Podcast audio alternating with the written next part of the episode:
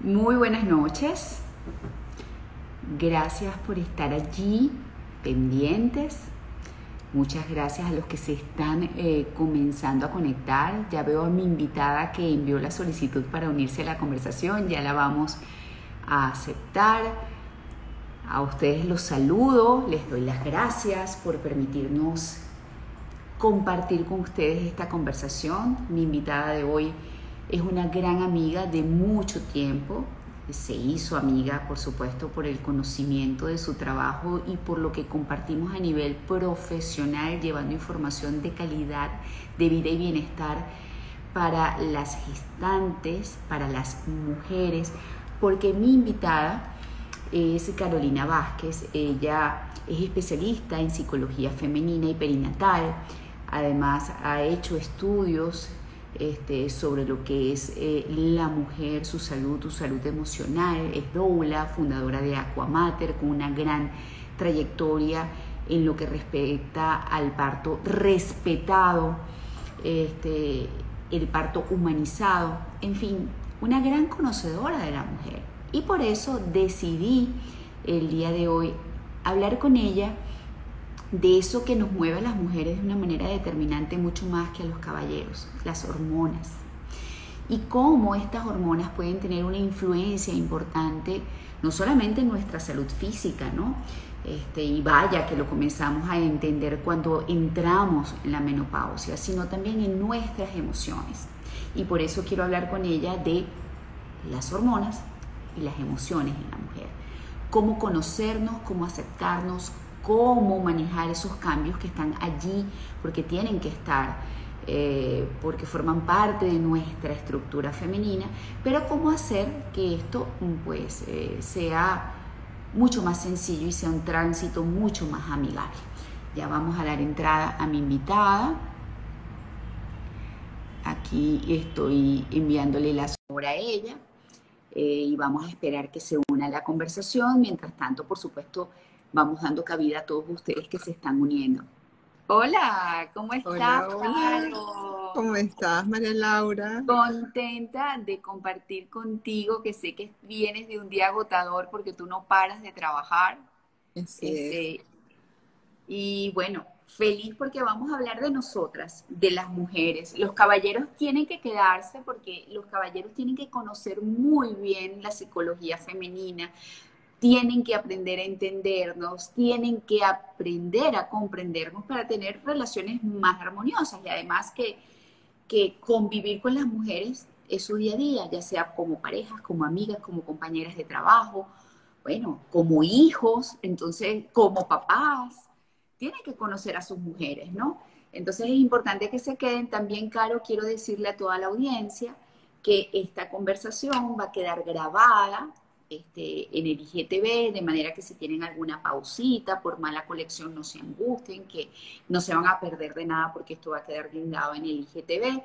Y que bueno, que además también vamos a aceptar todas las preguntas de la audiencia, todas las inquietudes, y esto lo voy a repetir cada cierto tiempo, de manera de que aquellas personas que se vayan uniendo lo tengan en conocimiento para que escuchen esta conversación relajados y además formen parte de esta interacción.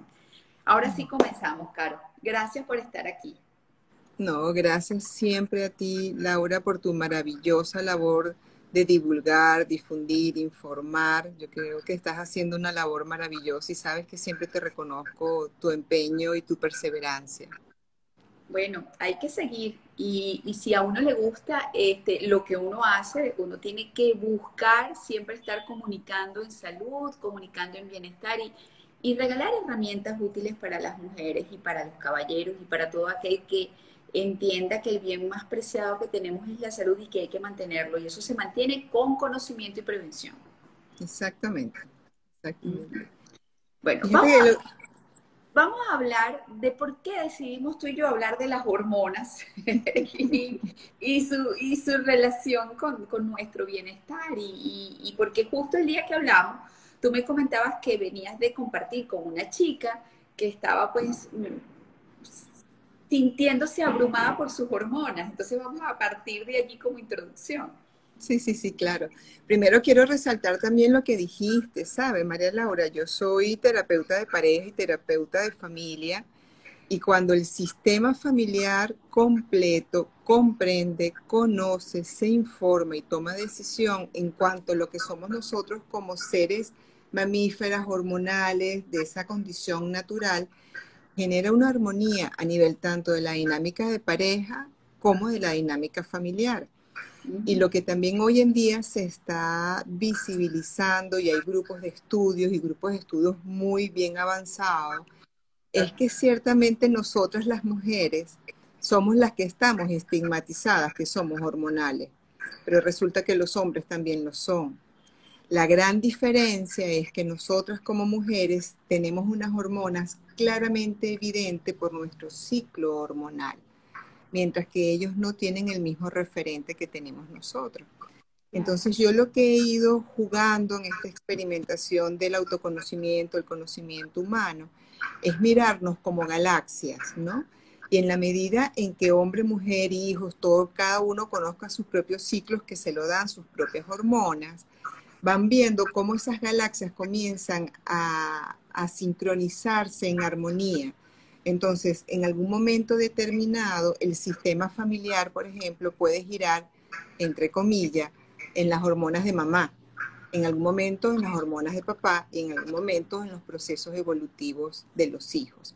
Entonces, cuando no nos estigmatizamos y cuando no lo vemos de manera patológica, se transforma en un instrumento de autoconocimiento, de autorregulación, incluso de fortalecimiento de la autoestima maravilloso, ¿no?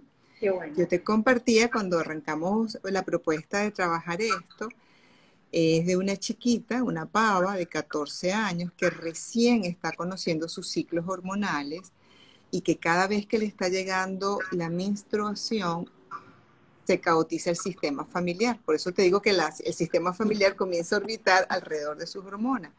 Porque entonces ella comienza con una actitud pesimista, con una eh, ansiedad de que no va a poder terminar las tareas, porque claro, no tienen la misma energía, ¿no?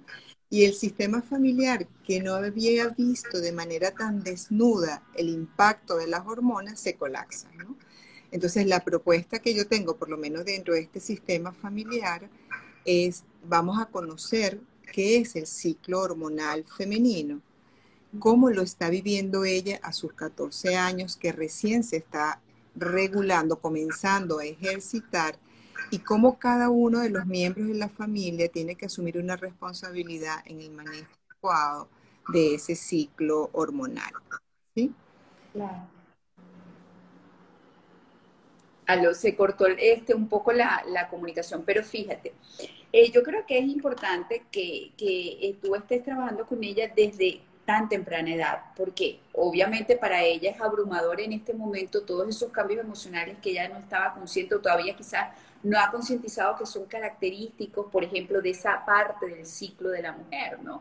En donde tú estás más sensible, en donde te sientes más cansado, en donde te da sueño, en donde te pones de mal humor. Precisamente yo creo que por ese mismo letargo hace que tú como que no tengas paciencia, y por el otro lado tiendes a ver todo negro porque tienes las emociones explotadas al máximo. Si esa niña desde ese momento comienza a tener el acompañamiento y la ayuda, es maravilloso porque a unos cuantos años después no le, no le, llega el entendimiento de que es normal o sea, por ejemplo, que comiences tú a concientizar, ya va, estos días yo soy más, mucho más vulnerable, entonces voy a tener más paciencia, voy a ser el doble de lo paciente que normalmente soy porque sé que la gente no tiene por qué aguantar mis cambios de ánimo, porque eso también lo tiene uno que internalizar y pasan a, a lo mejor muchas mujeres la vida sin tener consideración de que realmente nos volvemos insoportables en esos momentos y que tenemos que controlarnos porque los demás no tienen por qué pagar los platos rotos, ¿no? Exacto, exacto.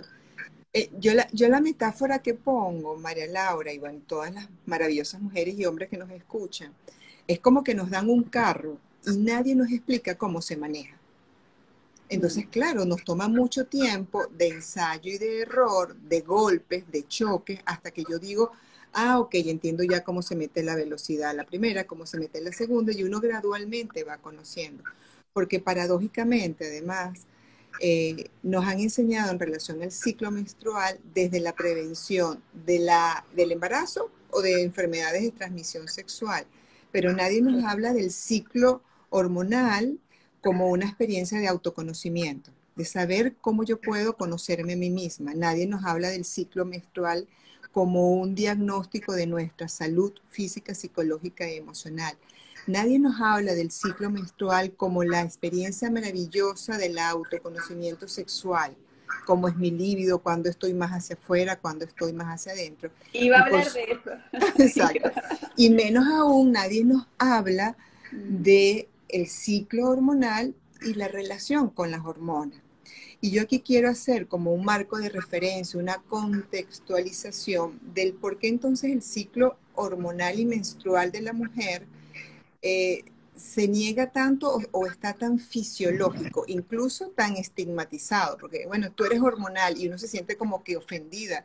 Y yo siempre les digo, dignas y regias, sí, soy hormonal y a muchísima honra, y mientras mejor conozca mis hormonas, mejor estoy conmigo. No, y que algún día me voy a lamentar de no tenerla. Claro. Y, y te puedo decir que, que estamos ahí, vamos ahí juntas, viviendo muchas cosas. La ciclicidad no pasa, lo único que lo vivimos de una manera distinta. El tema es descubrir también a otras edades cómo se vive, ¿sí?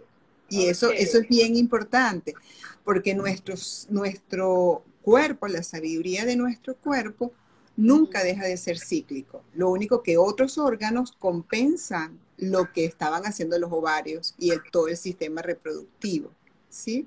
Entonces, el planteamiento un poco es, si yo dignifico lo que son esas, el ciclo hormonal y de alguna manera decido de alguna forma hacer uso de eso para mi bienestar, entonces ya yo comienzo a reconciliarme conmigo. De alguna forma, yo lo que invito, que el, primer punto de partida es rescatar nuestra ciclicidad del mundo patológico. Es decir, hay algo malo. Por ejemplo, a esta chiquita le estaban sugiriendo tomar hormonas, es decir, pastillas, para regular las hormonas. Después te van a tomar pastillas para que tú no tengas el embarazo. Y luego cuando estás embarazada tienes que tomar pastillas para regular e incluso hasta controlar depresión postparto y luego cuando ya llega el climaterio y cuando ya llega eh, la menstruación, entonces tomemos hormonas suplementarias. Entonces tú dices, todo nuestro ciclo de alguna manera está patologizado y lo primero que tenemos que es rescatar una relación armónica con la sabiduría implícita que está en el ciclo hormonal. A eso iba, sobre todo, sobre todo en esa etapa que, que se es tan joven todavía. ¿Para qué tomar hormonas? O sea, ¿por qué quieren indicarle hormonas? ¿Para qué? Si ella lo que me imagino que tiene es que aprender a vivir su feminidad. Y, y, aprender a tener un control del carácter y de la emoción, que eso es algo que también tenemos que aprender para poder tener salud mental, Carolina. Claro, es que fíjate cuando yo les digo a los padres de esta eh, yo les digo enano por cariño, porque son pequeños, eh, que no nieguen, ni incluso que ni siquiera le teman al mundo emocional de ella. Cuando tú hace un instante describiste cómo somos nosotras cuando estamos menstrual, y fíjate que de manera inconsciente uno siempre dice uno está insoportable, verdaderamente la energía en la que estamos las mujeres es en la energía del invierno y es una energía que nos invita a la introspección, nos invita a estar con nosotras mismas, nos pone intolerante al mundo externo para estar más con nosotras mismas. Entonces, ¿qué es lo que pasa? Que como la sociedad no se detiene, esta enana, por ejemplo, tenía los exámenes de, fin de, de trimestre, ella al exigirse que tiene que cumplir con tarea, al exigirse que tiene que moverse a una velocidad que su propio cuerpo no se lo no le da la energía para eso, ella colapsa emocionalmente. Pero más bien son las exigencias externas lo que impide que ella se pueda sentir en paz o en armonía con ese proceso de introspección. Fíjate, yo quiero compartirle a todas las oyentes que cuando nosotras estamos menstruales se da un proceso psíquico, o sea, dentro de las estructuras psíquicas nuestras, que se denomina transparencia psíquica. La transparencia psíquica, eh, por ponerlo como una imagen, a partir de los siete años en adelante, más o menos, todas, hombres y mujeres, comenzamos a configurar nuestras estructuras yoicas. Nuestras estructuras yoicas es como los chalecos antibalas, nuestra armadura, como nosotros nos comenzamos a defender de las circunstancias del entorno donde crecemos. Y esos son mecanismos de defensa, es decir, nuestro sistema inmune psíquico. Cuando nosotros estamos menstruales, esos guardianes, esas defensas, se duermen un poquito, se deprimen, bajan. Y cuando eso baja, pasan dos procesos. Número uno, mucho de nuestro contenido inconsciente, que es todo lo que se trabaja psicológicamente, sale fácilmente al consciente a través de sueños, a través de sensaciones, porque uno dice, ¿por qué tengo esta tristeza si todo está bien? Bueno, porque es una tristeza que está allá adentro guardada y no la has visto. Pero cuando esas defensas también están bajas, lo que pasa afuera y tiene que ver conmigo me afecta mucho también. Yo siento que no me puedo defender igual. Por lo tanto, yo me puedo poner muy irritable como para que nadie me diga nadie, nada, para no tener que darle la cara a nadie y como para alejar a toda la gente de mi entorno. Pero ¿para qué hace la estructura psíquica femenina esa baja de defensa? No lo hace María Laura y todas las que nos escuchan, como yo siempre lo digo, en alguna premisa de la evolución de la psicología decían, las mujeres tienen por naturaleza un componente sádico-masoquista. O sea, nosotros por naturaleza éramos supuestamente sádicas masoquistas. Ahora que las mujeres estudiamos y comprendemos, decimos, no, ya va, no es una estructura sádico-masoquista. No es que nos estamos flagelando o que somos históricas y entonces nos, recordamos de todas las cosas que nos hacen, ¿sabe? Toda esa historia. Sino que de alguna manera mi psiquismo me dice, por ejemplo, en mi caso, mira, Carola, ese cuarto que tienes allí lo tienes muy abandonado. Tú no has puesto en orden este montón de cosas que estás ahí. ¿Qué tal si te dedicas a eso? Entonces, en el inconsciente sueño con mi relación con el ex que no terminé de hablar o una situación pendiente en el trabajo. Entonces uno comienza con los famosos sueños repetitivos. ¿Para qué lo hace el inconsciente? Aupándote, animándote a que pongas orden. ¿Para qué? para que el siguiente ciclo tú estés más en armonía, tengas más energía para inspirarte, para soñar, para realizar tu sueño. Entonces esas bajas de defensa en donde podemos estar vulnerables, sensibles, irritables, intolerantes, todo eso no es más que un tiempo de sumergirme en mí misma para tratar de poner orden en algún pedacito nuestro. ¿Qué es lo que normalmente nos pasa? que como yo no sé que ese, ese momento que estoy viviendo es para adentro, yo lo proyecto para afuera y comienzo a ver quién o quiénes son los culpables de lo que estoy viviendo. Entonces, yo estoy mal porque me hicieron esto o porque esto no me salió bien. O, o sea, uno comienza a ver afuera y es donde se genera la conflictividad porque uno puede comenzarle a exigir al otro que ponga en orden lo que mi psiquismo me está pidiendo que ponga en orden yo mismo. O sea, tú estás tratando de explicarnos, para, para resumir un poco, que durante esa parte del ciclo, que es cuando estamos menstruando, esa sensibilidad nos invita a revisar hacia adentro, a quedarnos quizás un poquitico más quietas para evaluarnos, para este, conocernos mejor y este, nosotros como no estamos conscientes de ello, como lo negamos, estamos tratando de exteriorizar, bueno, esa cantidad de, de, cosas que nos faltan, que no tenemos, que no, en los demás. Y por eso estamos irritables. Exactamente, exactamente. Y para mí como psicóloga siempre lo digo, que tenemos que estar pendientes de cuál es el contenido que nos mandan los sueños, porque el psiquismo utiliza mail, utiliza carta, utiliza correo para que nosotros también entendamos qué es o cuál dimensión o qué aspectos son los que yo debería trabajar. ¿Sí?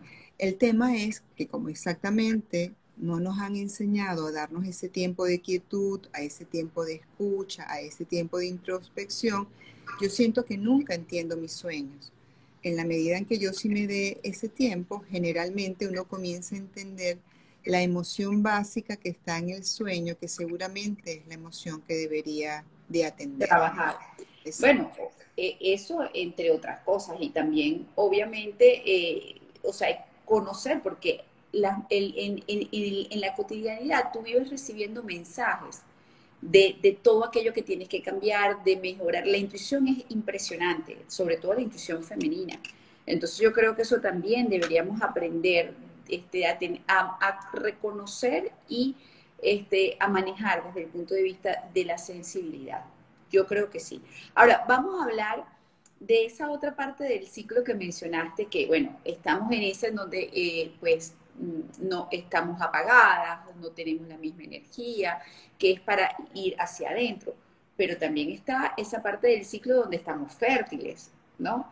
¿Qué pasa en las mujeres e, en esa parte del ciclo donde tenemos las hormonas despiertas para otra cosa? Ok. Para ponerlo como polaridad, por lo que también nos llaman bipolar, ¿no? Y de manera indiscriminada. Acabamos de hablar de la energía de la muerte. ¿Qué es la muerte? El óvulo no se fecundó y el cuerpo está elaborando un duelo. No se dio la vida que estaba gestando el invierno, como también lo llamaste hace un rato. El invierno. Entonces, ¿qué es la ovulación? Es el verano. Entonces, ¿qué hace mi cuerpo? Primero, en efecto, me pone radiante, como el verano. O sea, yo me miro en el espejo, si uno tiene que salir a comprar ropa o hacerse cualquier tipo de evaluación, uno debería ir cuando está ovulando, porque es cuando mejor me siento conmigo misma. Si yo voy a comprar premenstruación o menstruación, seguramente me voy a sentir gorda, que estoy flácida, etcétera, etcétera, etcétera. Hasta para eso nos ayudan las hormonas, para definir mi agenda, cuándo es mejor hacerme algo porque me voy a sentir mejor conmigo misma. Siempre hay libre albedrío y siempre hay madurez emocional para tampoco ser simplemente víctimas de nuestras hormonas. Pero en efecto, la ovulación es la vida, es el verano, es la socialización, es estar para afuera. Pero también es, María Laura y todas las que nos escuchan, es el momento del maternaje y del paternaje conmigo mismo. ¿Qué quiero decir con esto? Es la facultad que yo puedo desarrollar en ese momento la ovulación para cuando yo vaya a la, a la menstruación tener herramientas de consuelo, de cariño, de aprobación, de fortalecimiento de mi autoestima y que me dé energía para que cuando llegue a la otra fase del ciclo yo lo viva con mayor benevolencia. Y también es la fase, el momento, el periodo de lo que es la realización. Posiblemente es cuando más energía tengo, es cuando más creativa puedo ser, cuando más impulso tengo y es cuando yo debería concentrar o enfocar mis energías para terminar de concretar en efecto todas las cosas que tengo eh, pendientes. Y el reconocimiento de mis habilidades, de mis facultades, que estoy hablando de los frutos. En el verano yo también recojo los frutos. Y es esa posibilidad de decir, así como hace dos semanas yo estaba en la cama sintiendo que no podía conmigo, esta semana que me siento también conmigo, cuánto yo reafirmo las cualidades, las características, los dones y, e incluso el bienestar que yo estoy sintiendo. ¿Qué pasa normalmente, María Laura, cuando a mí me llega una paciente con un diagnóstico de bipolaridad? La mujer conoce muy bien esa fase de ovulación y la fase de la menstruación, que son como los dos polos, ¿sí? pero tenemos que recordar que hay dos fases más, la fase preovulación y la fase premenstruación. Como estamos en una sociedad de la falta de lo que no hay, se conoce la ovulación si quiero quedar embarazada o no. Si quiero quedar embarazada, entonces, bueno, es el momento de desplegar un montón de cosas para procurar el embarazo. Si no, entonces también, y eso es bien importante, que mujeres me dicen, bueno, pero yo no me siento tan tolerante cuando estoy en la fase de ovulación.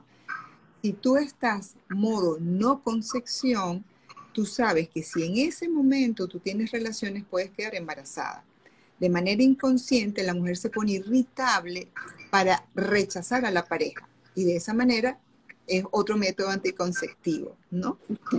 Y es bien importante porque tú dices, bueno, pero no es el momento de tener eso. Bueno, porque tienes que revisar cuánto rechazo tienes tú a la posibilidad de quedar embarazada, que cuando te sabes que puedes quedarlo, te pones como un puerco espín y, y alejas a todo el mundo. ¿no? Que no está bien, ¿no?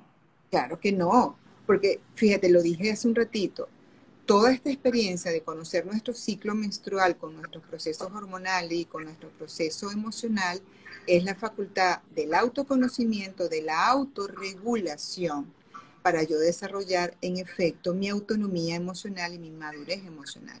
Porque ninguna de las fases del ciclo es responsabilidad de nadie fuera de mí. ¿sí? Entonces, regresando al eje que le da equilibrio a la polaridad invierno-verano, tenemos primavera y otoño. Y ciertamente, esta que estamos hablando acá de la premenstruación es otra que también está muy estigmatizada socialmente. Y cuando yo digo estigmatizada, nosotros las mujeres procuramos pelear para que no se note eso, pero es que se nos lo respiramos. Es algo que todo el mundo sabe que sí estamos allí.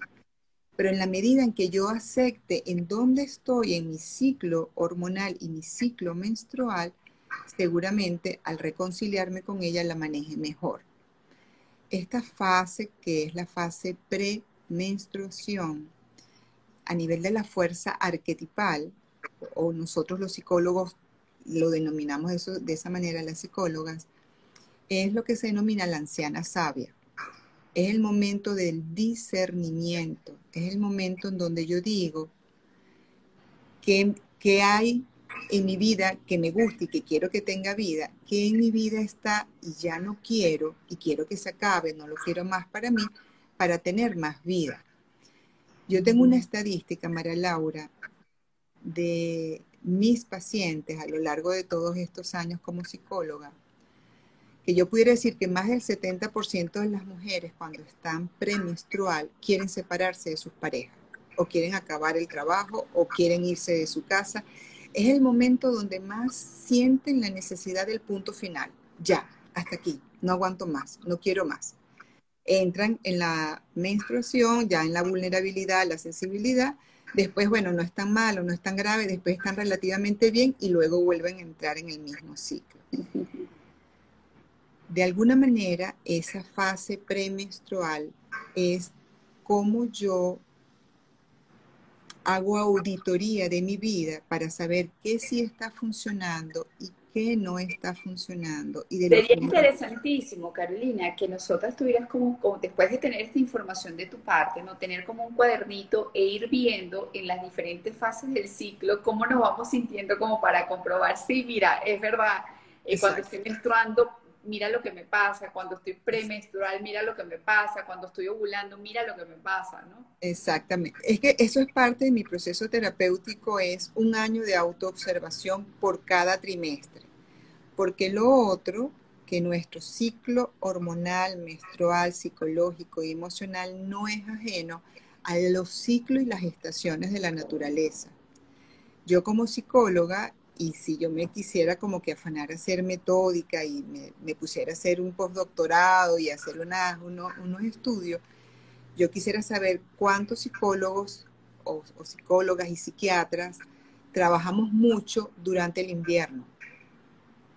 Porque la ausencia del nivel de sol, la noche que comienza más temprano, que amanece más tarde, qué efecto hormonal genera y qué emociones precipitan en cada uno de nosotros. Entonces, eso que tú dijiste es maravilloso porque además tú acabas también de revelar el cómo nosotras, psicólogas, psiquiatras, antropólogas, teólogas, hemos llegado a estas teorías. Porque por otro lado también tenemos ginecostetras que están sensibilizadas. Y todo ha sido de una autoobservación, tanto individual como colectiva, a lo largo de unos 40, 50 años para comenzar a hablar de estas teorías y para comenzar a dignificar lo que en las primeras de cambio del estudio de la medicina era totalmente patológico, porque hay que recordar que cuando se comienzan las ciencias puras, las mujeres no podíamos estudiar. Entonces, ¿cuál era el marco de referencia de los niveles hormonales? Bueno, los niveles hormonales masculinos. Cuando ponían el femenino, decían las mujeres tienen exceso de líquido, las mujeres tienen exceso de hormonas, las mujeres son histéricas y toda esa cantidad, porque ellos no comprendían por qué era diferente. Luego ha venido toda una camada de médicas que dicen, sí, es verdad, es diferente, pero no es malo, ni es negativo, ni es patológico, es propio y eso nos da bienestar. Entonces, en este momento, yo creo que con la masificación de la información, la información es conocimiento, conocimiento es toma de decisión y toma de decisiones, por supuesto, es poder personal. Yo siento que todas las mujeres deberían de invertir.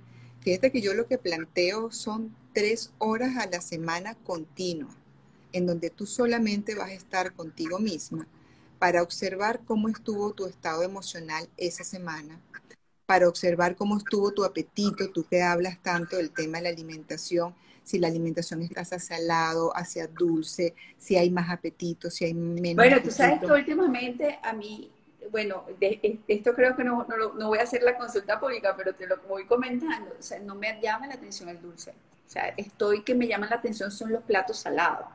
Porque, no sé, y tengo un muy buen tiempo así. Claro. Es que, es que el planteamiento es que cuando tú eh, rescatas tu ecología y además tienes el tiempo suficiente para intuir y percibir qué te apetece, tú no estás comiendo por carencia emocional ni porque tienes un montón de, de publicidades en la cabeza, sino desde la autorregulación alimenticia, que es lo que más me apetece.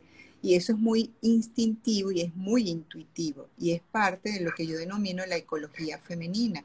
Entonces, una mujer que esté muy autorregulada a ese nivel, difícilmente va a tener problemas de sobrepeso y problemas metabólicos porque está restituyendo el metabolismo natural o fisiológico o ecológico que en efecto con la que todos nacemos en principio. Claro. Ahora, este, precisamente, estás hablando de algo muy importante que es dedicar o invertir tres horas del, tiempo de la semana en conocerte, en aprender a manejarte emocionalmente, lo que te sucede, lo que no te sucede. Muchas personas te dirán, o en este caso muchas mujeres que nos están viendo dirán, bueno, pero yo no tengo ese tiempo hay manera de hacerlo un poquitico más rápido, un poquito cada día, este, porque también hay que, por lo menos para ir generando el hábito, porque yo creo que lo más complicado es el hábito. Claro. Este, Carolina. Sí, sí, sí, sí. Es que este sistema social en el que vivimos estamos muy volcadas hacia afuera. Si yo les pido hagan una estadística de su uso del teléfono y vean cuánto tiempo pasan delante de la pantalla, Estoy segura que invierten más de tres horas.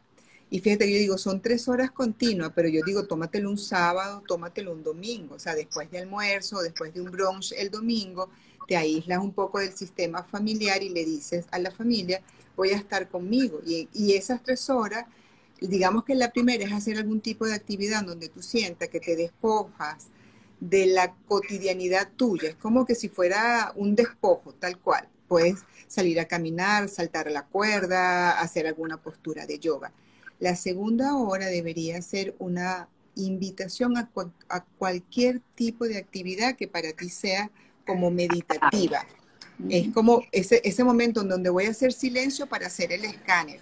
Y puedo hacer el escáner en distintas dimensiones, sexual, espiritual, emocional, calidad de sueño, calidad de relaciones. Eso te va a comenzar a ir llegando sola. Y la última hora es una hora para mimarme, para acariciarme, para decirme, wow, esta semana estuvo dura, pero qué bien. Yo lo que más le he dicho a las mujeres, sobre, sobre todo a las mamás, cuando tienen niños, le digo, bueno, no te des tres horas, pero regálate hora y media. 30 minutos, 30 minutos, 30 minutos. Y hora y media es muy sencillo, pero yo creo que es una inversión sí, claro una maestría emocional que es importantísima porque es el autoconocimiento. Estoy de acuerdo. A mí me ha servido, por ejemplo, correr. Este, regalarme, qué sé yo, dos horas a la semana para correr, una hora el domingo, media hora otro día, 40 minutos otro día. Es mi momento de encontrarme a mí misma, como yo siempre digo, es mi momento de pensar, de solucionar problemas, de, revisar lo que he hecho y, y además que como estoy haciendo actividad física, el cerebro se oxigena de tal manera que de verdad que es como que el momento maravilloso para poder ver y analizar tu vida.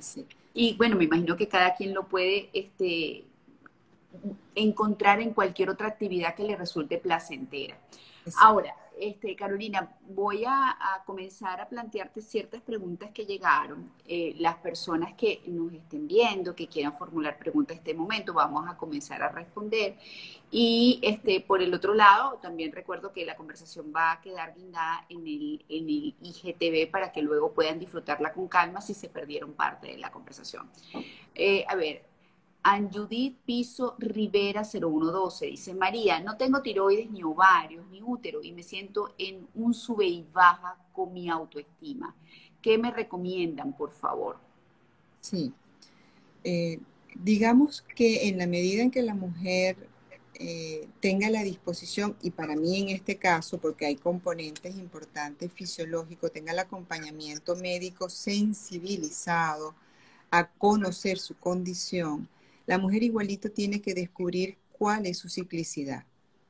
De alguna manera, el cuerpo, son, el planteamiento para que lo vean es que yo no me puedo ver en mi condición individual, María Laura, o esta mujer que nos escribe. Son miles de años de evolución generando que la condición femenina esté dentro de esa ciclicidad. Tengo mujeres que se han quitado el útero, mujeres que han tenido pausa precoz, o que han tenido condiciones específicas y en efecto al principio están como muy desorientadas. Y en lo que ellas comienzan a regalarse esta hora y media o tres horas, van viendo que si hay un compás de vida que de alguna manera le comienza a tener sentido y eso le da la posibilidad del autoconocimiento y luego del autoconocimiento la autorregulación. Pero sí sería súper importante para la, la mujer que escribió que recibiera acompañamiento, porque esos grandes cambios iniciales eh, es un trastocamiento ecológico muy grande. Igual cuando yo he tenido una paciente que tiene cáncer, una histerectomía, en las primeras de cambios hay un desajuste muy, muy grande. Ok. Este, Naki76 dice, tengo tres hijas adolescentes, es importante la comprensión de nosotros como padres en su ciclo menstrual. Me parece un comentario bastante acertado. Sí, y que de hecho yo hablo en la prevención del embarazo precoz, hablo en la prevención de no seguir muriendo las mujeres de cáncer de útero y de cáncer de mama, pasa porque esas mujeres muy jóvenes en efecto se reconcilien con su naturaleza femenina y no vivan peleada ni con la menstruación, ni con todo lo que esos en algunas mujeres le puede dar síntomas porque es como si tuviéramos una pelea con nuestra propia naturaleza y eso el fruto tiene que ser alguna patología. Claro. Aquí dice Maribel Puy, jovencita de 16 años hizo dieta y no le ha venido la menstruación. Sí, es posible. Eh, es importante primero cuál, cuál dieta es. Eh, eh, nosotros las mujeres tenemos unos reservorios hormonales y de grasa diferentes justamente para el equilibrio de la menstruación. Entonces, mujeres muy, muy atléticas, muy, muy magras, generalmente tienen problemas con la menstruación. Entonces, habría que ver cómo ella tiene consumo de grasas saludables y ver sus hábitos alimenticios, porque puede preservar su bajo peso, pero sin costo de salud. Dice Tamara DL. A los 60 también tenemos esa relación hormonas versus emociones y también otra persona preguntó este, en la menopausia. Entonces me imagino que es lo mismo y que bueno, nos podrá responder.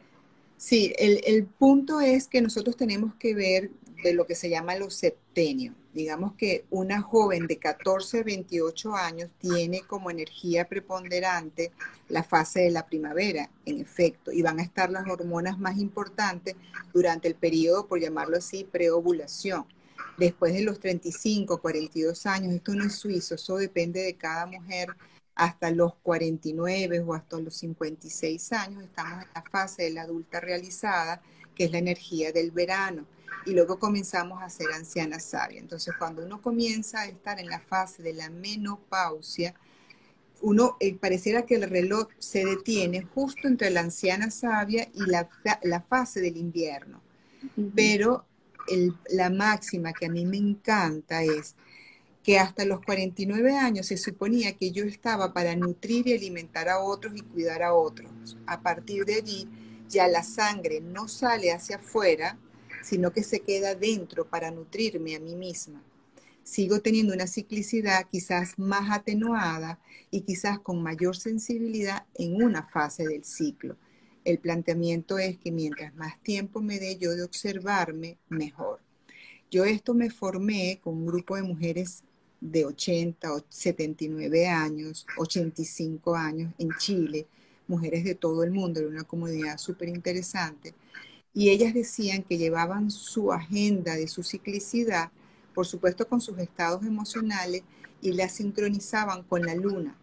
Entonces ellas sabían que de acuerdo a la fase de la luna, en qué fase estaban ellas, porque han hecho un proceso de autoobservación desde el momento que comenzó a llegar el climaterio. Mm. Claro, ahora dice aquí, doctora, y cuando ya tenemos la menopausia, ¿tenemos que tomar hormonas para regular las emociones? No, no. Yo a todas las mujeres en general, sobre todo a las que estamos en el periodo del climaterio y la menopausia, invito a que busquen a una médica ginecostetra que se llama Cristiane Nortrup y ella tiene un libro totalmente dedicado, es médica norteamericana, que se llama Los Encantos de la Menopausia. Y ella tiene ahí regímenes alimenticios, tiene una cantidad de propuestas para vivir la menopausia de una manera saludable y no vinculada a la parte patológica y menos a la parte medicamentosa. Ah, ok. Dice, ¿qué hacer en, para ver, a qué hacer encontrarse una en ese caso? O sea, ¿Qué, qué, hacer, me imagino, de encontrarse en ese caso, me imagino, de, de, las hormonas revueltas, me imagino que durante eh, la menstruación, supongo? Mira, en el periodo de la menstruación, lo más, eh, yo, yo incluso les digo a las mujeres, sobre todo ya las embarazadas, que es una comunidad con la que trabajo mucho, si yo aprendo a usar recursos para manejar todos los síntomas si los llegara a tener de la menstruación, llámese el calor, llámese acostarme de lado, fomenteras, infusiones, tener la luz baja, darme masaje, usar esencias. Yo estoy ensayando, estoy conociendo a la mujer que va a parir. Digamos que los, algunos de los síntomas que nos puede dar la menstruación también es una invitación del autocuidado. ¿Cuántos recursos tengo yo para cuidar mi bienestar? Y mientras yo reconozca mejor el repertorio de recursos que yo necesito para vivir de manera al menos eh, armónica y no tan eh, sufrida la menstruación, también voy a poder vivir de manera más armónica el parto en el caso que yo decida ser mamá. Entonces, el momento de la menstruación es una maravillosa ventana de, de autoconfianza y de autocuidado. Eh, cuidado. o sea, cómo yo me puedo mimar. Si hay un momento en donde yo me tengo que mimar es cuando estoy en la fase menstrual. Ok, dice, tengo ansiedad generalizada, esto me quita mucha energía. Sí, bueno, la ansiedad seguramente, y eso también se lo pongo a muchísimas de mis pacientes, muchos de nuestros eh, trastornos, características, patologías, neurosis, como lo querramos llamar, se acentúan en alguna fase específica del ciclo. Por ejemplo, las fases de ansiedad o los cuadros de ansiedad yo los he visto muy asociados al ciclo premenstrual porque es una sensación de todo lo que tengo que hacer y hay una mirada mucho hacia el futuro.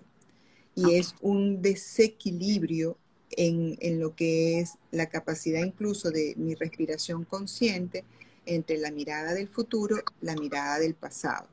Entonces los cuadros de ansiedad es, por hablarlos en términos ecológicos, eh, como está contaminada alguna de sus aguas y está contaminada por la mirada o lo que se llama la cantidad de pensamientos que yo puedo tener hacia el futuro. Entonces la propuesta es que ella haga por ejemplo, yo estoy segurísima que tú puedes hablar mucho de eso, que cuando uno está trotando, que es una meditación activa, no hay manera que tú te llenes de ansiedad, porque tú estás generando hormonas de bienestar y al mismo tiempo tu cuerpo está drenando cualquier cantidad de cosas. Entonces, para las personas que tienen esos cuadros de ansiedad, sería formidable encontrar actividades que le permitan vivir, primero, liberación de hormonas de bienestar, dopaminas, endorfinas y todas las hormonas de bienestar. Y segunda, en efecto, una actividad física para drenar lo que bioquímicamente está en sus músculos. Mm. Sería buenísimo. Dice, tengo, eh, dice, maravillosa Carolina, atesoro el momento del nacimiento de mi hijo en tu clínica y tus palabras en ese preciso momento sobre el conocimiento científico y el ancestral. Esto lo dice Ana Riquel Meflo, así se llama el usuario, ¿no? Eh, dice, hola doctora, tengo 26, desde que me retiraron un dispositivo intrauterino anticonceptivo me generó un desastre hormonal hace un año y aún no me siento bien. Eh, eh, desánimo, pérdida de cabello, ¿cómo la encuentro? Claro, ahí hay dos cosas, María Laura, y me pasa mucho con muchas usuarias y muchas pacientes que se han sentido tan cómoda con los efectos de las hormonas artificiales que cuando se retiran las hormonas sienten que entran en un caos. El tema es que entran en su ciclicidad, pero no la conocen. Es como que si hubiesen estado en un letargo, hubiesen estado una bella durmiente con todas sus hormonas relativamente dormidas gracias a ese dispositivo o, gracias a, a las hormonas artificiales. Y entonces, claro, cuando comienzan a vivir los cambios que vivimos de manera natural, se sienten desconcertadas. Entonces ahí yo también hago la invitación a la reconciliación, a que se mire de una manera eh, amorosa a esos cambios. El tema de la caída del cabello posiblemente es un tema de un ajuste y que requiera quizás el acompañamiento de un endocrino o posiblemente de algo de hasta de la misma nutrición y que en lo que ella regule eso y sobre todo se reconcilie consigo misma, va a ver que no está en una crisis, sino que está siendo una divina mujer cíclica y cambiante. Claro. Eh, preguntan que cómo se llama la doctora ginecólogo que mencionaste. Se llama Cristiane Nortru. Si googlean el libro eh, más ícono de ella, es un libro que se llama Cuerpo de Mujer, Sabiduría de Mujer. En lo que googlean eso, van a llegar a la doctora y van a ver el de la menopausia y van a ver, ella tiene otro que es de las relaciones madres e hijas. Y para mí ese libro, Cuerpo de Mujer, Sabiduría de Mujer, es la mejor guía para el autoconocimiento femenino. Ok. Bueno, eh, nos quedan unos seis minuticos de conversación para terminar holgadas y relajadas y no como a veces me pasa que termino así como que ahogada antes de que se me caiga la conversación. Eh, ¿Qué aconsejas a las mujeres para, bueno, cerrar con broche de oro? Esos tipsitos, como yo digo, que pueden llevarte a disfrutar tu feminidad y tener dentro de tus características, pues como mujer, que están muy influenciadas por las hormonas a nivel emocional, un mejor vivir en el día a día y también unas mejores relaciones o una mejor relación con el entorno.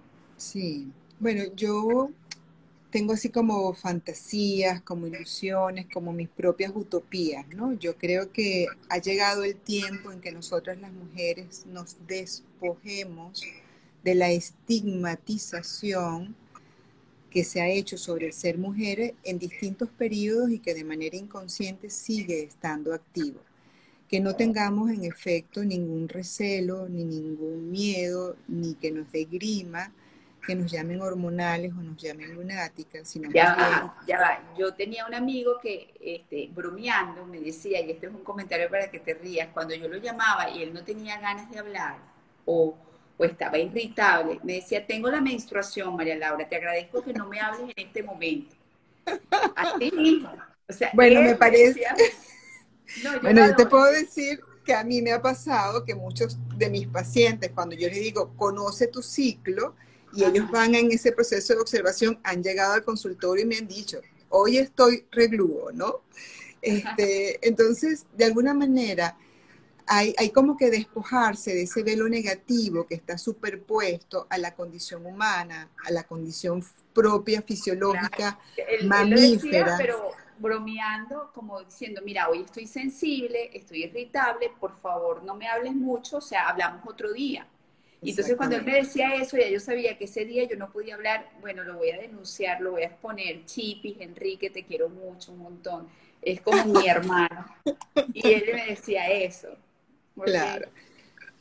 Y entonces yo, yo creo que si nosotros nos despojamos de ese estigma y comenzamos a revalorar, resignificar nuestra ciclicidad como la oportunidad de vivir una maestría emocional, una maestría espiritual, vamos a heredarles a las nuevas generaciones no solo la prevención en efecto de una salud física, que no sigamos teniendo nuestros órganos principales enfermos, llámese mama o llámese el útero, sino también que podemos detener de mejor manera el círculo vicioso víctima-victimario, en donde yo me hago víctima de mis hormonas, entonces mi pareja es el víctima y entonces yo después soy la victimaria de él y desde esa manera podemos también conseguir una dimensión de relación y de calidad de relación mucho más saludable. Es muy importante eso, o sea, es vital, porque si nos conocemos dejamos también de, someter a los demás este, y además de eso que los demás nos sometan a nosotras, básicamente, desde el punto de vista emocional y relacionado con el tema de las hormonas. A ver, Carolina, este, ¿dónde te podemos encontrar para que la gente sepa un poco también lo que es Aquamater? Este, que fue por lo que yo te conocí, básicamente, ¿no? Este, siempre nos encontramos una vez al año en la Semana Mundial del Parto Respetado, o si no, la Semana Mundial de la Lactancia Materna, porque además tú eres doula. Y como lo dije al inicio de la conversación cuando te estaba presentando, que, que, que básicamente eh, yo te conocí por eso, por, tu trabajo llevando información de lo que debe ser el parto respetado y humanizado. Sí. bueno, fíjate que justamente eso también habla de mí, ¿no? Yo, mientras fui mujer 100% fértil, estaba totalmente dedicada a, a, todo lo que era la maternidad. Y hoy en día mis inquietudes están en la amplitud completa de lo que es el ser mujer y por supuesto ahora la mujer adulta, ¿no?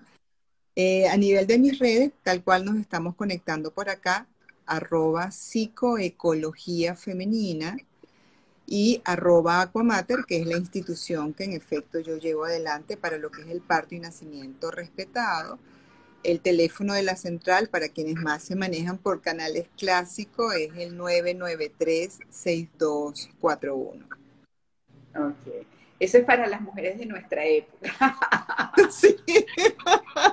nosotras hemos tenido que aprender a manejar este tipo de, herramientas, pero no somos nativas digitales para nada. No, no, pero nos desafiamos muchísimo. Estar aquí como si nada es toda una aventura.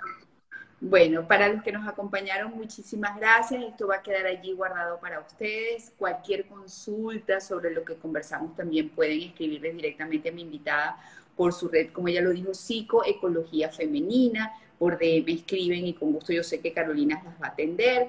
Y bueno, gracias Carolina por regalarme una hora tan valiosa de tu tiempo para poder conversar para nuestra audiencia y en nombre de ellos muchísimas gracias por haber estado con nosotros. Gracias a ti por tu labor, siempre encantada. Igualmente, un abrazo y gracias a todos, buenas noches.